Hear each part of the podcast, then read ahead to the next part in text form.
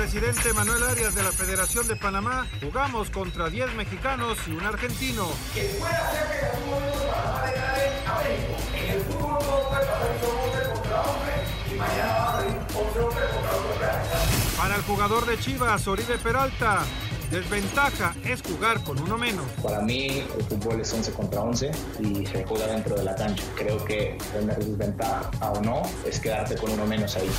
Mentalizados para ganar en Atlas, el técnico Diego Coca. Para jugar igual igual con cualquiera, está competitivo, está con hambre, está con, con crecimiento, está convencido. Listo para ser titular con Tigres, Florian Tobán. No soy aquí para, para ser en la banca, soy aquí para jugar, que necesito tiempo para acostumbrarme y, es por, eso que estaba en la banca, pero poco a poco eh, Miguel me da más minutos. Pediste la alineación de hoy. Desde el Montículo, Toño de Valdés. En la novena entrada ganan de todas las formas posibles. Es espectacular lo que están haciendo. De centro delantero, Anselmo Alonso. Eso me llena de ilusión. A mí me encanta mi fútbol, me encanta ver los partidos. En la línea defensiva, Raúl Sarmiento. Es nuestro fútbol y al menos yo sí le tengo un gran afecto y me gusta. Actualiza y aumenta tus conocimientos deportivos con nuestros expertos. Espacio Deportivo de la Noche. Estos son los encabezados en las páginas de internet. Cancha.com golea a Portugal y sin Cristiano Ronaldo. Portugal venció 3 a 0 de visita a Azerbaiyán, partido que jugó sin Cristiano Ronaldo en la eliminatoria Qatar 2022. Record.com.mx Miguel Mejía Barón, nuevo vicepresidente deportivo de Universidad. Acabó la espera, Pumas tiene nuevo directivo y se trata de Miguel Mejía Barón, histórico auriazul que a partir de este día toma el puesto de vicepresidente deportivo de Club Universidad. Mediotiempo.com estoy listo para afrontar lo que venga. Oribe Peralta no le teme al retiro, el cepillo no se presiona por el momento que vive con pocos minutos en el Guadalajara. Esto.com.mx Leones se llevan el primer juego de la serie del Rey ante Toros. El segundo juego se disputa este martes donde el pitcher cubano Joan Negrin trabajará por Yucatán y Carlos Hernández lanzará por Tijuana. Adevaldez.com George Russell es nuevo piloto de Mercedes. El piloto inglés correrá al lado de Lewis Hamilton a partir de la próxima temporada.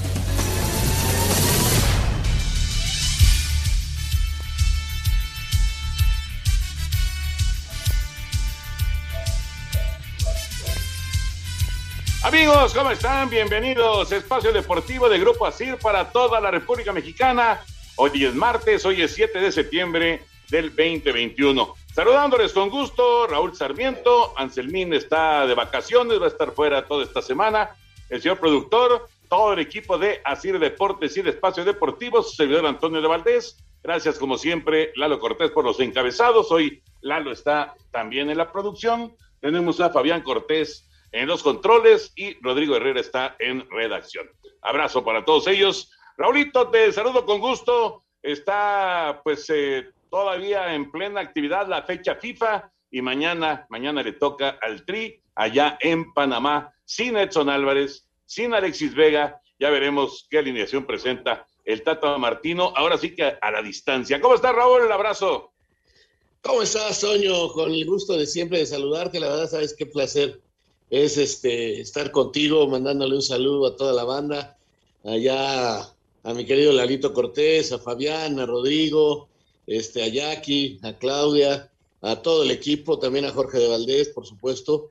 Y bueno, pues aquí estamos, Toño, aquí estamos listos para platicar un poquito de todo lo que está pasando. Sí, una selección mexicana dirigida auténticamente por teléfono, auténticamente dirigida por teléfono. Yo espero que mañana saquen un resultado positivo para terminar muy bien este, esta primera jornada triple Espero cambios eh, porque hay algunos jugadores que podrían resentir jugarlo estos tres partidos y espero este, algunos movimientos. Pero vamos a ver, vamos a ver qué piensa el Tata, cómo está el grupo, cómo están los jugadores para enfrentar a una selección de Panamá.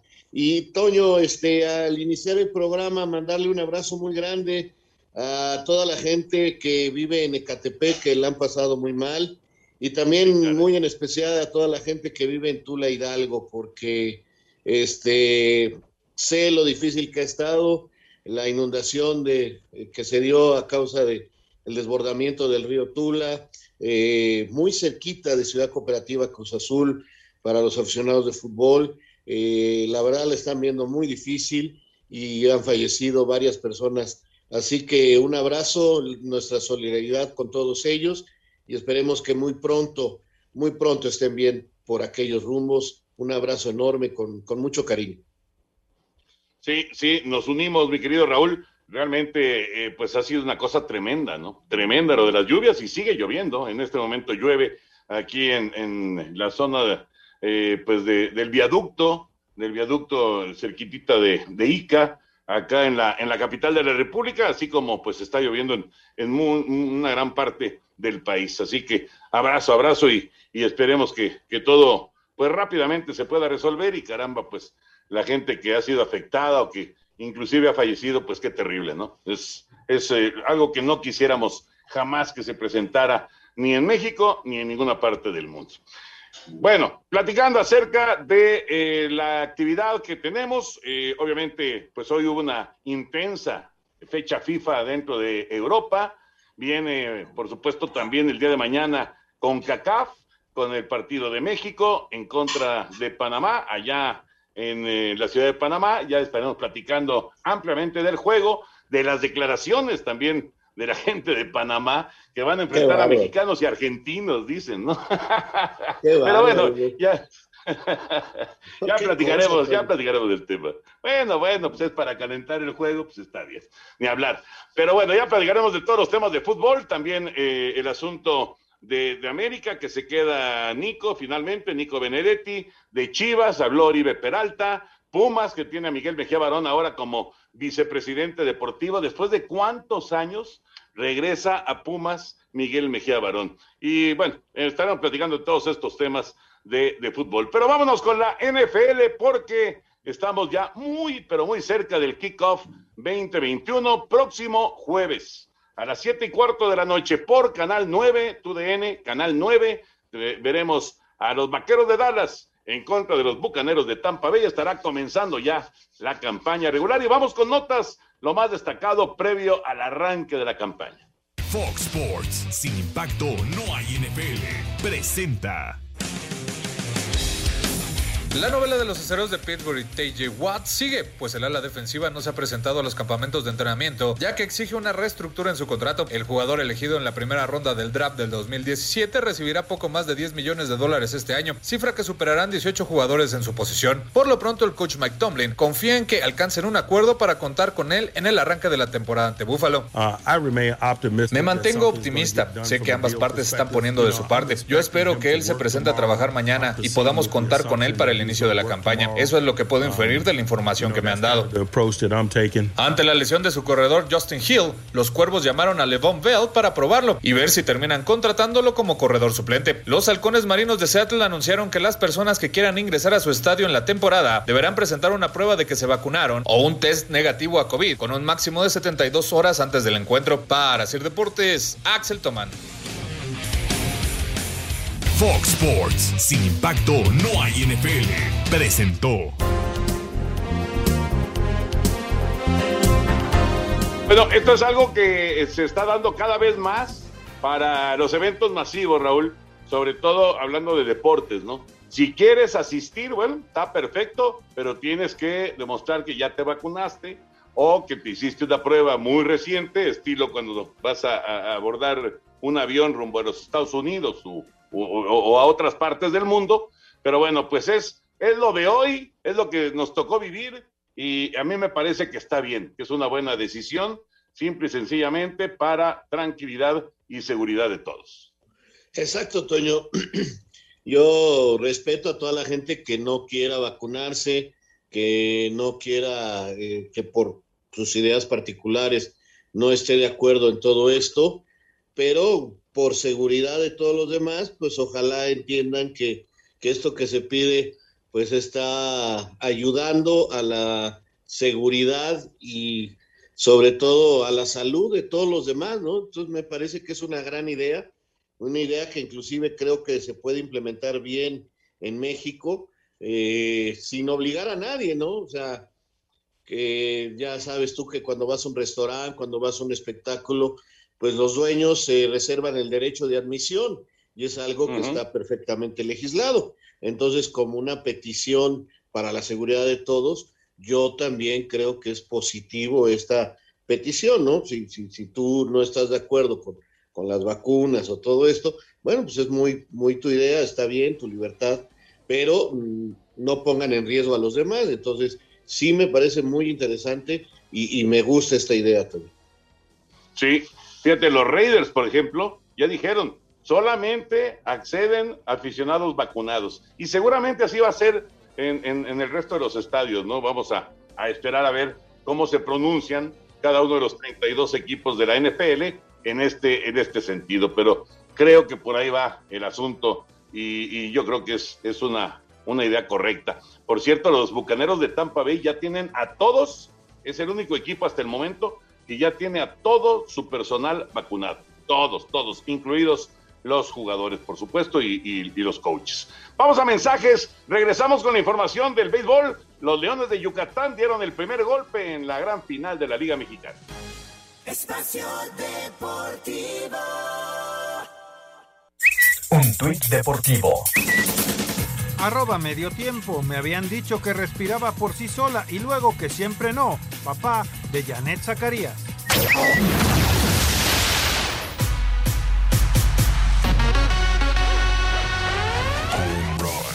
La batalla por el cetro de la Liga Mexicana de Béisbol llega a su capítulo final con el arranque de la Serie del Rey, donde los Leones de Yucatán pegaron primero al vencer 7-3 a los Toros y ponerse arriba en la serie. El manager Luis Matos destacó la importancia de arrancar con un triunfo. Sí, es muy importante la, la victoria en el primer juego. No hay que decir, decide la serie, pero siempre ayuda y como tú lo has mencionado, Negrín pichando mañana no podemos robar dos y llegar a Mérida.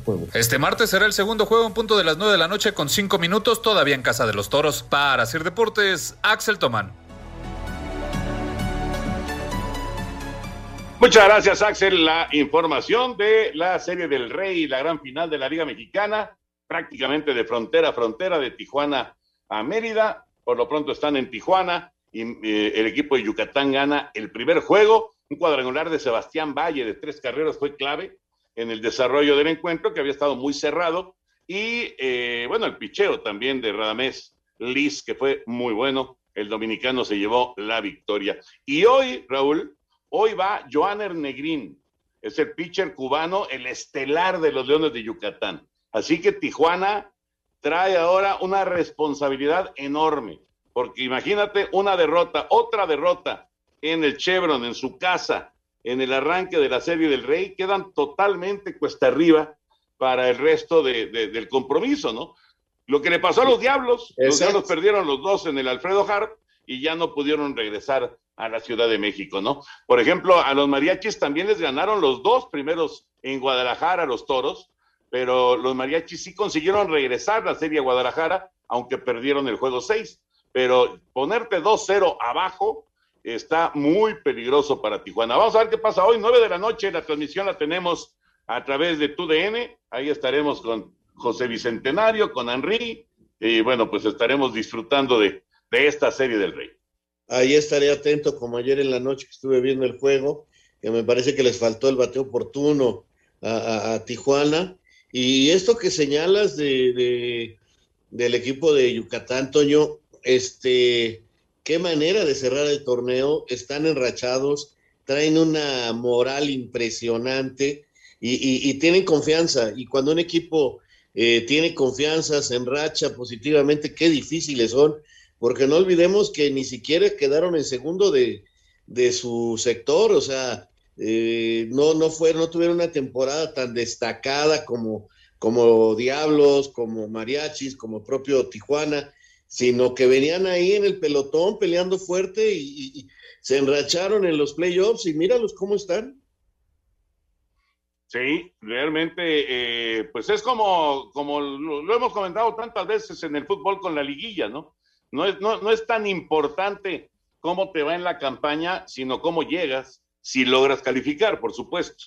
Y Yucatán llegó muy fuerte, llegó muy bien para enfrentar primero a Tabasco, lo eliminó, luego a los Diablos, también se los despacharon y, y ahora, pues ahora están con ventaja frente a Tijuana. Y Negrín, vas a ver, si tienes chance de ver hoy el juego y nuestros amigos que, que nos acompañan aquí en Espacio Deportivo, por favor vean al cubano, es un pitcher de esos eh, que, que realmente llaman la atención. No es un pitcher de máximo poder, como Radamés Liz, por ejemplo. Ayer eh, el dominicano, el, abridor de, Yucatán, digo, es un pitcher veterano, tiene 37 años, pero te tira rectas de 97 millas.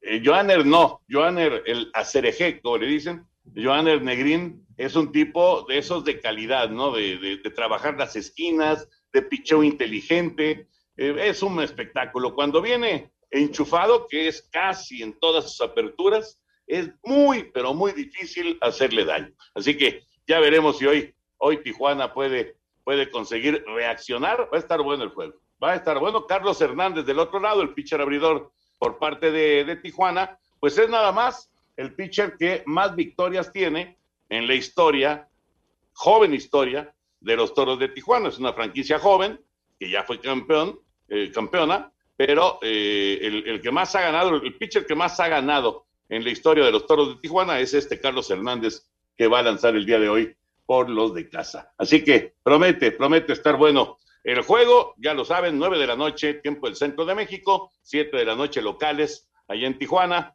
el juego 2 de la serie del Rey. Y con esto dejamos estos eh, temas y nos metemos ahora, Raúl, ya al fútbol. Si te parece, escuchamos lo que eh, se habla en eh, el seno del Tri y platicamos también lo que viene a continuación para la fecha FIFA, el Panamá contra México del día de mañana.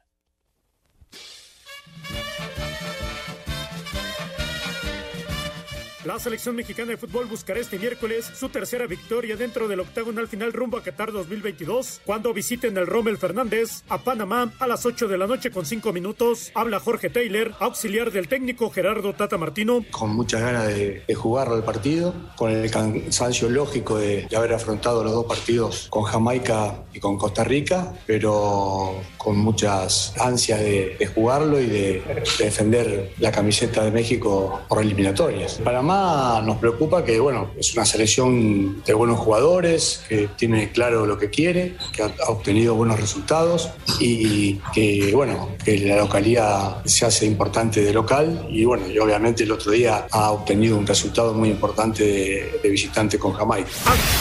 A pesar de haber viajado a Panamá, el delantero Alexis Vega dejó la concentración de la selección mexicana de fútbol y regresará este mismo martes a México debido al esguince de tobillo derecho que presenta, lesión que sufrió en el juego pasado ante Costa Rica dentro del octagonal final rumbo a Qatar 2022. Habla Jorge Taylor, auxiliar del técnico Gerardo Martino. El médico de la selección se puso en contacto con la gente de, Guadalajara y ya esta tarde Alexis está yendo para México para ponerse a disposición de su club para ya emprender y el viaje para, para, México y ya empezar la rehabilitación en, Guadalajara, en, su club. También Edson Álvarez dejó la concentración del tricolor, ya que causó baja para el partido ante la selección canalera por acumulación de tarjetas amarillas, por lo que viaja también este mismo martes a Países Bajos para reportarse con su equipo, el Ajax, Asir Deportes Gabriel Ayala.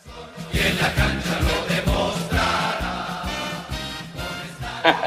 esa música, la lista, esa música del Mundial. Uf, ahora sí que nos remontaste a quién sabe cuántos años atrás. La selección mexicana contra Panamá el día de mañana. Raúl, primer punto con respecto al juego Panamá en contra de México. ¿Quién, desde tu punto de vista, por supuesto, quién por Edson Álvarez y quién por Alexis Vega, que fueron titulares en el eh, juego, en el, aunque mencionas que va a haber este, modificaciones, que piensas que va a haber modificaciones, pero ¿quiénes, quiénes, ¿quiénes pueden cubrir esos huecos? Bueno, primero el de Edson yo lo veo, la verdad no tengo, tengo muy claro quiénes podrían ser. Yo, Raúl Sarmiento, eh, por Edson creo que Romo es el indicado, tiene todos los condimentos necesarios para pararse ahí en el centro del campo y hacer un buen trabajo como volante de recuperación. Y por Alexis, Creo que Orbelín es el indicado también, lo veo claro que él puede ser el hombre que, pueda jugar. Ahora bien, lo que no sé es si nos vaya a mantener a los centrales que llevan 180 minutos. Eh, no sé si vaya a mantener a Gallardo que lleva 180 minutos. Es decir, de los cuatro defensas, eh, nada más ha cambiado la lateral derecha. Jorge Sánchez, 90 minutos, 90 minutos del, del Cata no sé si nos vaya a ajustar un poquito la defensa, eh, sobre todo porque el clima y la humedad eh, va a ser fuerte y el desgaste físico ha estado, la verdad, muy fuerte también. Entonces, eh, quiero ver si, si, le mueve a la defensa. No creo que al portero, el portero, los desgastes físicos son menores, eh, sobre todo tampoco ha tenido un trabajo así impresionante. Ochoa, no veo que sea necesario ser el cambio de arquero, pero este sí me imagino que le va a mover algo a la defensa, Toño, pensando que ellos son fuertes, rápidos, que están más acostumbrados a ese tiempo, y entonces el desgaste físico es mayor. Entonces ahí es donde yo pienso que puede haber algún movimiento. No sé cuántos minutos le vaya a dar a Guardado, si se los vaya a dar de inicio este, para ir asegurando el partido o se los vaya a dar como suplente para entrar cuando se requiera la experiencia del capitán mexicano. Esos son los, como yo veo, eh, un poquito los movimientos del equipo. El caso Jonathan, ¿no, no ves a, a, Jonathan como opción para cubrir el hueco de Edson? No, porque lo veo más como interior, Toño, lo veo un jugador que tiene más ida y vuelta, no, no para fijarse adelante de los dos centrales y estar haciendo el movimiento que tienen muy hecho en este equipo. De repente este, nos dicen que la selección no juega nada, pero dentro de los movimientos que tiene muy hecho es que el medio de contención se meta como tercer central para quedar siempre bien parados. Ahora en el partido pasado, el Cata también se quedaba, es un tipo que va menos a la ofensiva y eso ayudaba a Edson a salir un poquito más, no a romper más las líneas. Pero yo creo que Romo conoce perfectamente, porque lo hace en Cruz Azul, no es una cosa nueva, no es una cosa única de la selección, ni es una cosa que sea una innovación, no. Los contenciones muchas veces eh, hacen ese trabajo de incrustarse como tercer central y en la selección es un trabajo que se hace constantemente y Romo lo conoce perfectamente ese trabajo. Entonces yo por eso creo que, que va a ser Romo. Perfecto. Eh, la otra pregunta eh, o el otro tema que quería yo poner en la mesa con respecto a la, a, la selección y este arranque de seis puntos, ¿no? Y esperemos que sean nueve eh, con, con, una victoria el día de mañana, que no va a ser nada fácil en contra de Panamá, eh, que ya ganó también de visita, como ya lo hizo México en este arranque del, del octagonal. Son 42 puntos, Raúl. 42 sí. puntos los que se van a, a, disputar en total. Hay tres boletos directos al Mundial y, y otro medio boleto ahí para, para un repechaje. Pero bueno, tres boletos directos. ¿Cuántos puntos crees? Es casi, casi como jugar un torneo, ¿no? Es un poquito menos de un torneo en México, porque son 14 juegos. ¿Cuántos puntos va a necesitar, más o menos ahí calculando, la selección mexicana para decir, ya, aquí está el boleto? 21. ¿21 puntos? Más o menos. 21, minutos, okay. 21 puntos, más o menos. Fíjate, sí. entonces, entonces si se gana el juego de mañana, casi vas a la mitad del camino. Pues sí, exactamente, esa es la importancia, Toño, porque eh, son siete partidos de local. Ajá. Entonces, si ganas los siete partidos de local, tienes 21 puntos. Eh, no, no, no, no creas que inventé el número, sino que ganando tus siete partidos de local, ya tienes una gran ventaja sobre los demás, ¿no? En este momento. Espacio Deportivo. Un tuit deportivo. Arroba George Russell 63. Es oficial. El año que viene seré piloto de Mercedes F1.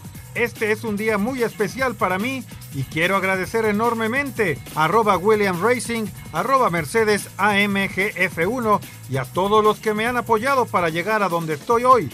No podría haberlo hecho sin cada uno de ustedes. Espacio por el mundo. Espacio deportivo por el mundo. Estados Unidos decidió retirar al mediocampista de la Juventus Weston McKinney de su concentración después de que violara los protocolos en contra del COVID-19 y no jugará ante Honduras.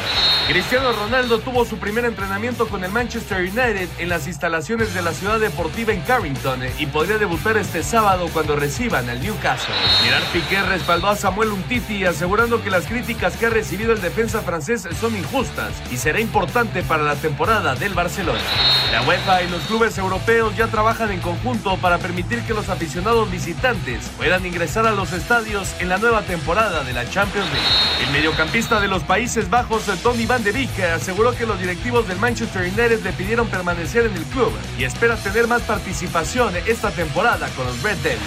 Espacio Deportivo, Ernesto de Valdés.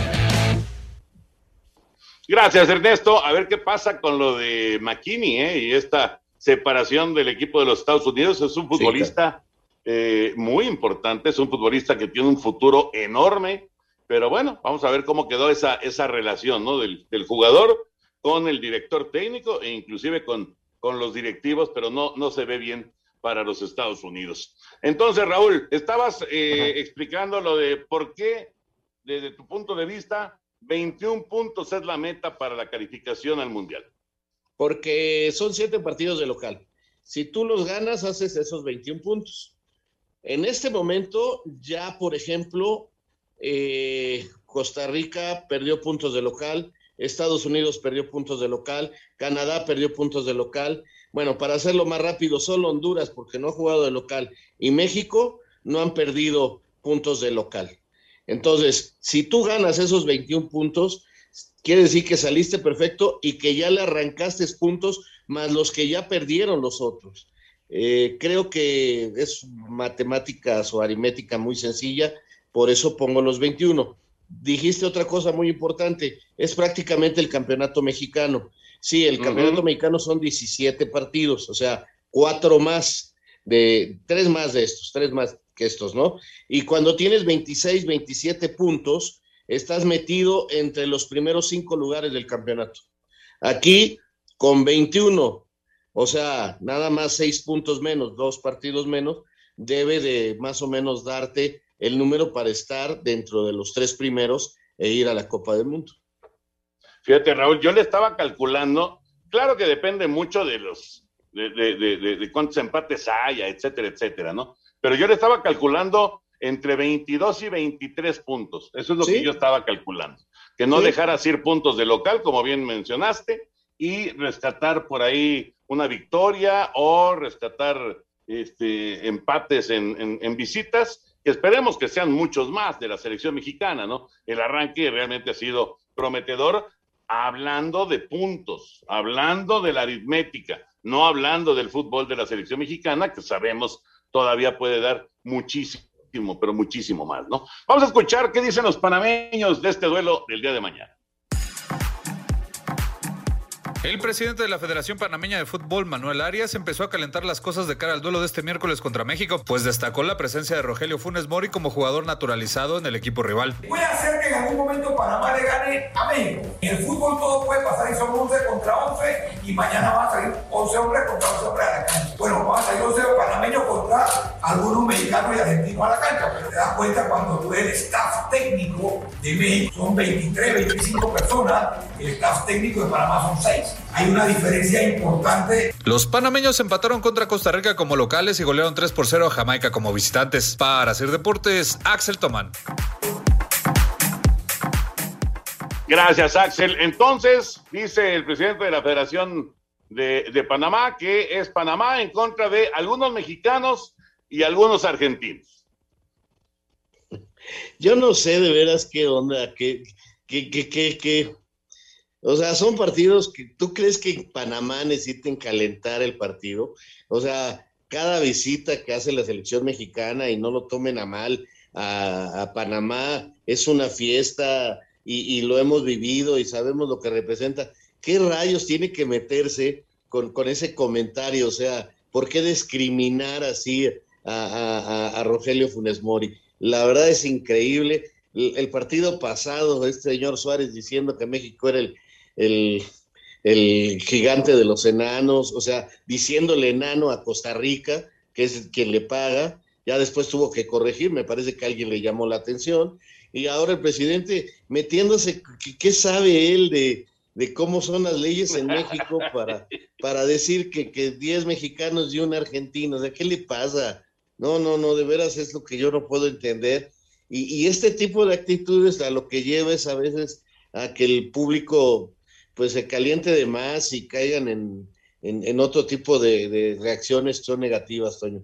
El fútbol es muy lindo y no necesita de este tipo de directivos ni de este tipo de declaraciones. Qué bárbaro.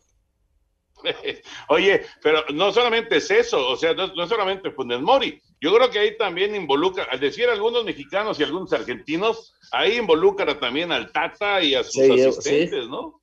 Sí, sí, se llevó también al cuerpo técnico. O sea, o sea, él, él, o sea, que se voltea a ver, entonces vamos a jugar contra este, unos panameños y algún europeo que los dirige, ¿no?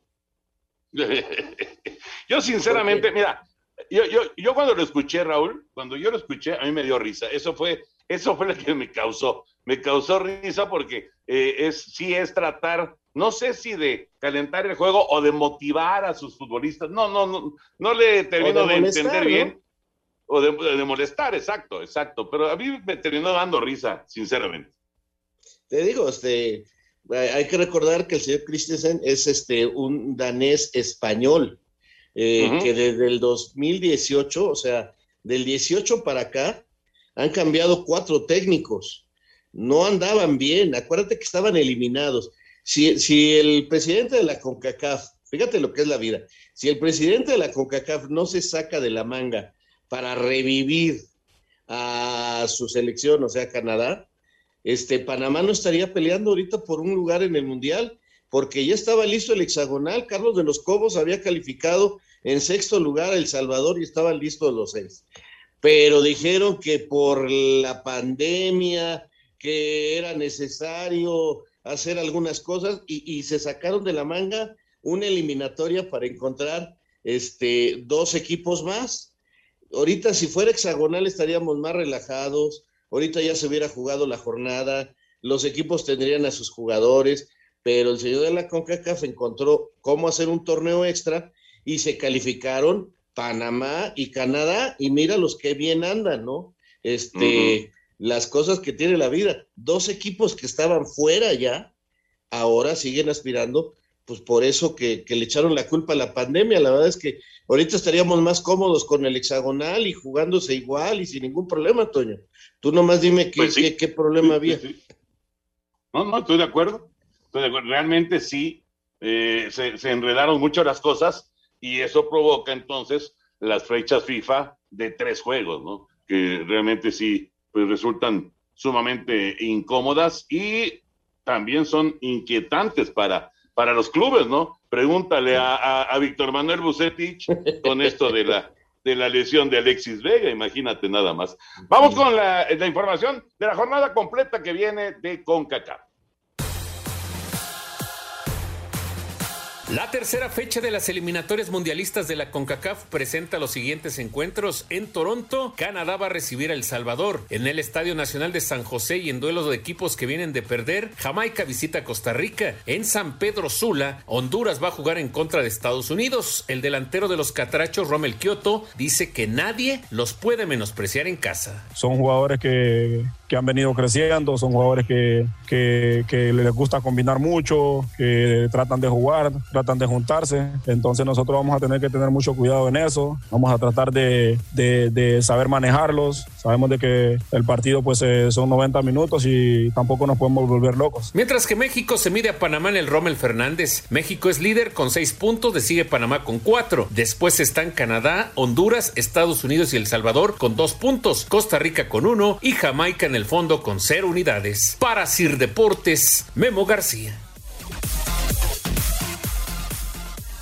Gracias, Memito. La información de toda la actividad que vamos a tener de CONCACAF. Y en la UEFA, en la UEFA, eh, pues eh, apareció una goleada ahí de Países Bajos, espectacular, el triunfo de Portugal. Si les parece, vamos de una vez con el reporte completo de la actividad en Europa en esta eliminatoria mundialista.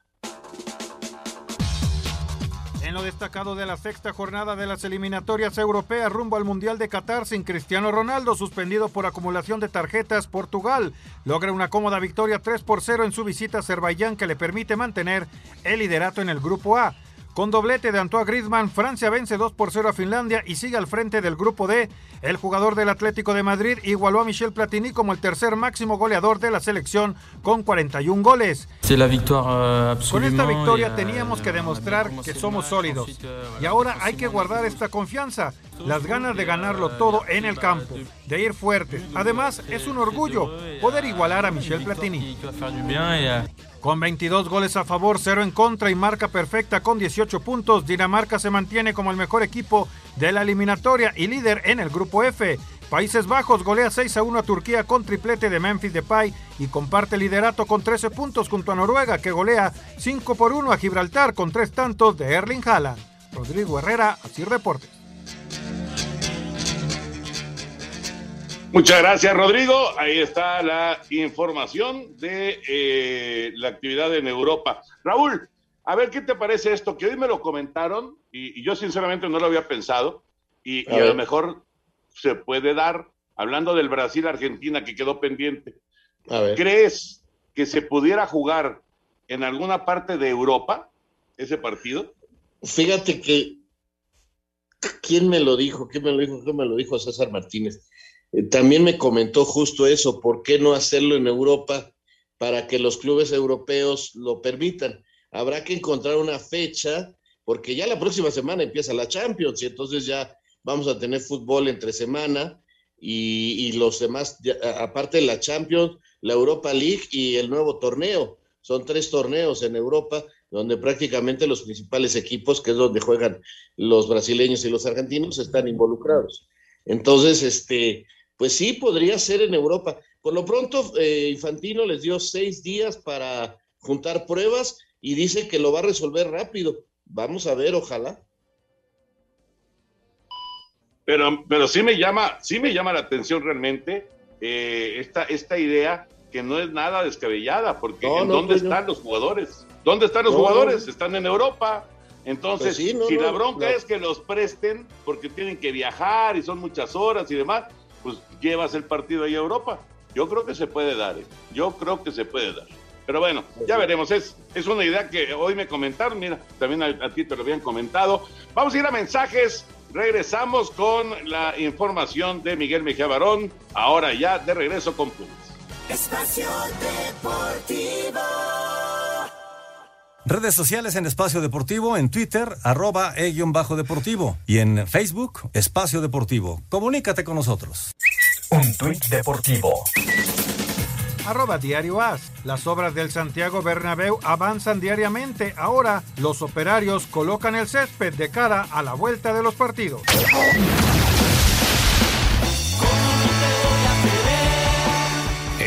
Miguel Mejía Barón regresa a los Pumas después de 11 años y lo hará como vicepresidente deportivo del club universitario. Esto lo informó la directiva Uriazul por medio de sus redes sociales. Mejía Barón formó parte de la defensa central de los Pumas de 1964 a 1976. También fue técnico de la UNAM en dos etapas, de 1988 a 1991, en donde obtuvo un título y regresó para el 2001. Estuvo al frente de la selección nacional en la Copa del Mundo de Estados Unidos 94. Mejía Barón suplirá Jesús Ramírez, quien renunció hace algunos días. También la directiva informó que el juego frente a las Chivas será a puerta cerrada. Para Sir Deportes, Memo García.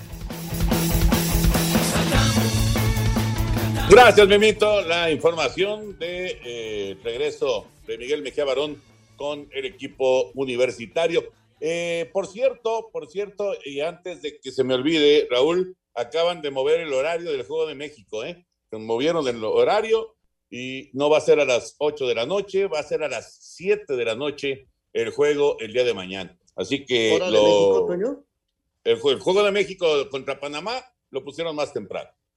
O sea, hora de México a las 7, así que nos va a tocar estar viéndolo aquí eh, el primer tiempo en Espacio Deportivo. Exactamente, exactamente. Se movió una hora porque estaba puesto a las, a las 8 de la noche, bueno, 8.05 el arranque del juego, y ahora eh, ya de manera oficial, el arranque del juego es 7 de la noche con 5 minutos, tiempo del centro de México. Perfecto, perfecto. Bueno, eso como, como información. ¿Qué te parece lo de Miguel? Pues es una buena noticia, es un hombre de fútbol, está actualizado, estaba con Tigres, eh, conoce muy bien la institución, bueno, conocía la institución muy bien, habrá que ver cómo encuentra a los nuevos Pumas, ¿no? Tiene más de 20 años de no estar ahí, han cambiado las cosas, eh, y, ver, ver qué lo dejan hacer, ¿no? O sea, yo no espero milagros, no espero resultados de, un día para otro, es un tipo eh, con mucha experiencia en el fútbol, y, será ver qué lo dejan hacer, o sea, no sé cómo encuentra estos Pumas, y, qué puede hacer Miguel en su regreso, pero a mí me da gusto, es un tipo de fútbol, es una gente eh, con una gran historia en nuestro balompié y eso al menos a mí me da mucho gusto su regreso. Fíjate, te voy a decir cómo, cómo lo veo yo.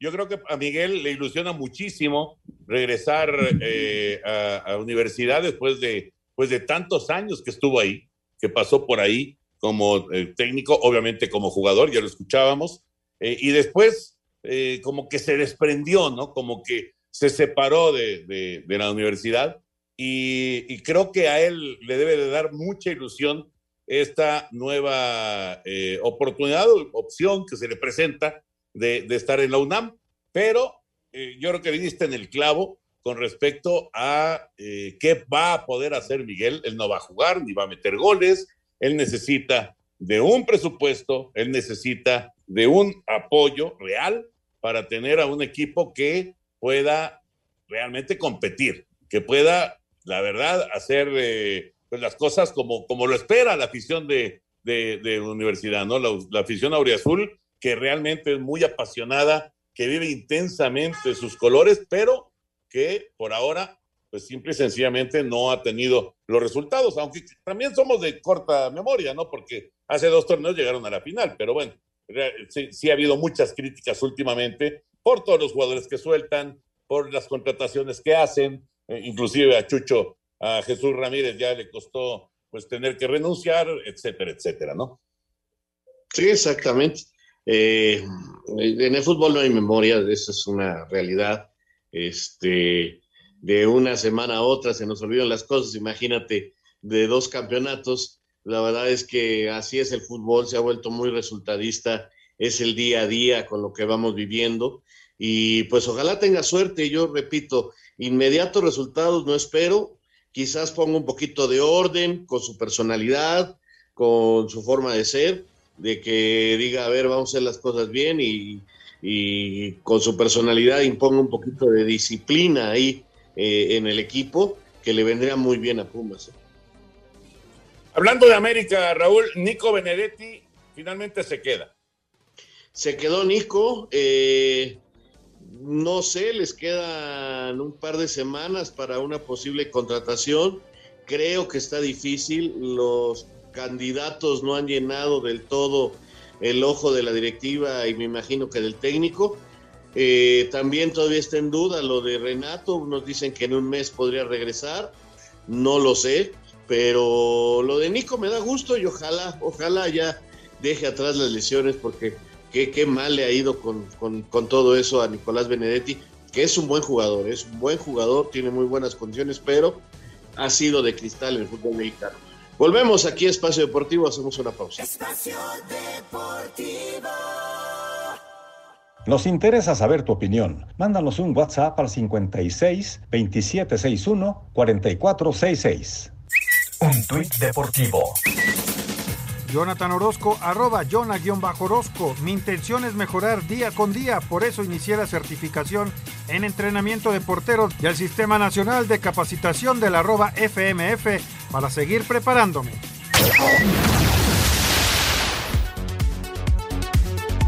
Tras más de dos años en Chivas y habiendo anotado solamente un gol, Oribe Peralta sabe que su contrato está por terminar y que se deberá tomar una decisión sobre si sigue en el Guadalajara o su carrera da un giro. Lo cierto es que el delantero de 37 años de edad no piensa todavía en el retiro y quiere seguir jugando. El tomar mi decisión sobre la situación, eh, me siento muy bien, físicamente estoy bien, espero que haya oportunidad de seguir eh, aquí habrá alguna otra oportunidad y si y si no, estoy listo para, para afrontar lo que se venga. La verdad es que a lo largo de, de mi carrera, gracias a Dios, eh, he sido bendecido, entonces eh, no me podría quejar por nada. Entonces estoy bien eh, con, cualquier con cualquiera de las situaciones que ocurran. En este torneo, Oribe solamente ha jugado 11 minutos después de 7 jornadas. Para Sir Deportes desde Guadalajara, Hernaldo Moritz. Pues yo no veo, sinceramente, ninguna posibilidad de que se quede con Chivas, Raúl, ¿tú? Lo veo muy difícil, Toño, muy difícil. Eh, no creo que, que, le vayan a renovar el contrato. Él tiene ganas, por supuesto, pues él querrá seguir, por supuesto, jugando y ganando, pero lo veo muy difícil que sea con Chivas. A lo mejor otro equipo se anima. Yo creo que ha hecho una gran carrera, es un histórico del fútbol mexicano. Jamás vamos a olvidar algunas cosas como la medalla de oro en Londres y, y creo que hay que saber encontrar el momento adecuado para decir adiós y creo que Oribe está muy cerca de él. Sí, así parece. Señor productor, adelante, por favor. Muchas gracias, Toño. Gracias, Raúl. Y gracias a todos ustedes, amigos de Espacio Deportivo. Muchas llamadas y mensajes. Edgardo Moreno, saludos desde Puerto Vallarta, Jalisco. ¿Quién va en último lugar hasta el momento en la tabla? Estaba yo viendo aquí en la tabla de posiciones.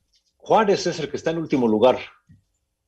El equipo Sí, de Juárez. correcto, correcto, Y en el sí. 17 está Gallos Blancos. Así están las cosas en el último lugar. Saludos, diario los escucho, son los mejores comentaristas deportivos. Por favor, mándenme saludos. Esta es la primera vez que les escribo. Me llamo Ramiro Ortega.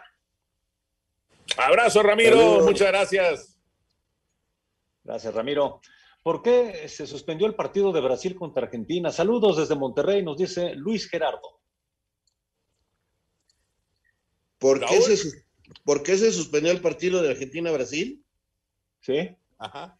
Ah, simplemente porque las autoridades brasileñas de salubridad consideraron que eh, el equipo de Argentina había roto eh, pues con los protocolos de seguridad y por eso interrumpí, llegaron a la cancha y pararon el partido porque consideraban que estaban mal los argentinos con lo que habían hecho y tenían que deportar a cuatro jugadores. Correcto. Saludos, por favor, eh, a todo el equipo de Espacio Deportivo. Me llamo Aurelio Remigio, de Silao, Guanajuato. Y por favor, feliciten a mi hijita Regina, que hoy cumple siete años. Y de paso, felicitarlos por este gran programa. Arriba el América, saludos a todos y por favor, cuídense mucho. Felicidades y sí, arriba la América, venga. Muchas felicidades y un abrazote. Siete añotes para Regina, felicidades. Eh, Carlos Reyes de Iztapaluca, saludos a toda la mesa. Señor Sarmiento, ¿usted le daría un voto de confianza a Nicolás Benedetti o buscaría un nuevo refuerzo para el América? Porque no es mal jugador. Gracias y buenas noches. No, yo me quedaría con Benedetti, por supuesto. Sí, le doy un voto de confianza. Saludos desde la lluviosa capital de Querétaro. Gran programa, su amigo Ismael Colín. Saludos, Ismael, un abrazo. Estuvimos en, en Querétaro hace, hace poquitito y la verdad es que la pasamos ahí muy bien. ¿Qué tal? Alejandro Bir de Catepec. Muy buenas noches, estimados y apreciables amigos. Muchas gracias por la solidaridad a los que vivimos en Ecatepec. Afortunadamente, aquí en casa de todos ustedes estamos bien, gracias a Dios. Cuídense mucho, por favor. Qué bueno, qué bueno, un abrazo. Gran noticia para Puma. Saludos desde Irapuato, Guanajuato. Su amigo Saúl Álvarez. Me imagino que se refiere a la llegada de Miguel Mejía Barón. Sí, claro, claro, claro. La llegada de Miguel eh, es interesante, ¿no? Porque uno, uno, uno hubiera pensado, Raúl, que no se iba a romper esa, eh, pues esa mancuerna que hacía con el Tuca Ferretti, pero pues decidió no ir a Ciudad Juárez, me supongo, o a lo mejor, o a lo mejor no era parte de- del proyecto, quién sabe, ¿no? Pero sí fue una gran pareja durante muchos años. Sí, sí, cómo no. Daniel Benítez, ya listo para escuchar Espacio Deportivo. Mandaba este mensaje al inicio del programa. Saludos a todos. Señor Sarmiento, le- lo admiro mucho. Gracias, un abrazo muy grande. Bueno, quedan 30 segunditos rápidamente nada más para eh, una llamadita. Aquí tenemos que, ¿por qué se ganan más medallas en los Paralímpicos? Nos dice Irving López. Son competencias totalmente distintas, totalmente distintas, que no quita, por supuesto, el mérito de- del éxito de, de los atletas paralímpicos, pero son, son competencias distintas. Recordarle a la gente que cambió el horario del Juego de México de mañana, ¿eh? es a las 7 de la noche, tiempo del centro de México, el partido de mañana. Vámonos. Vámonos. Buenas noches, Raúl.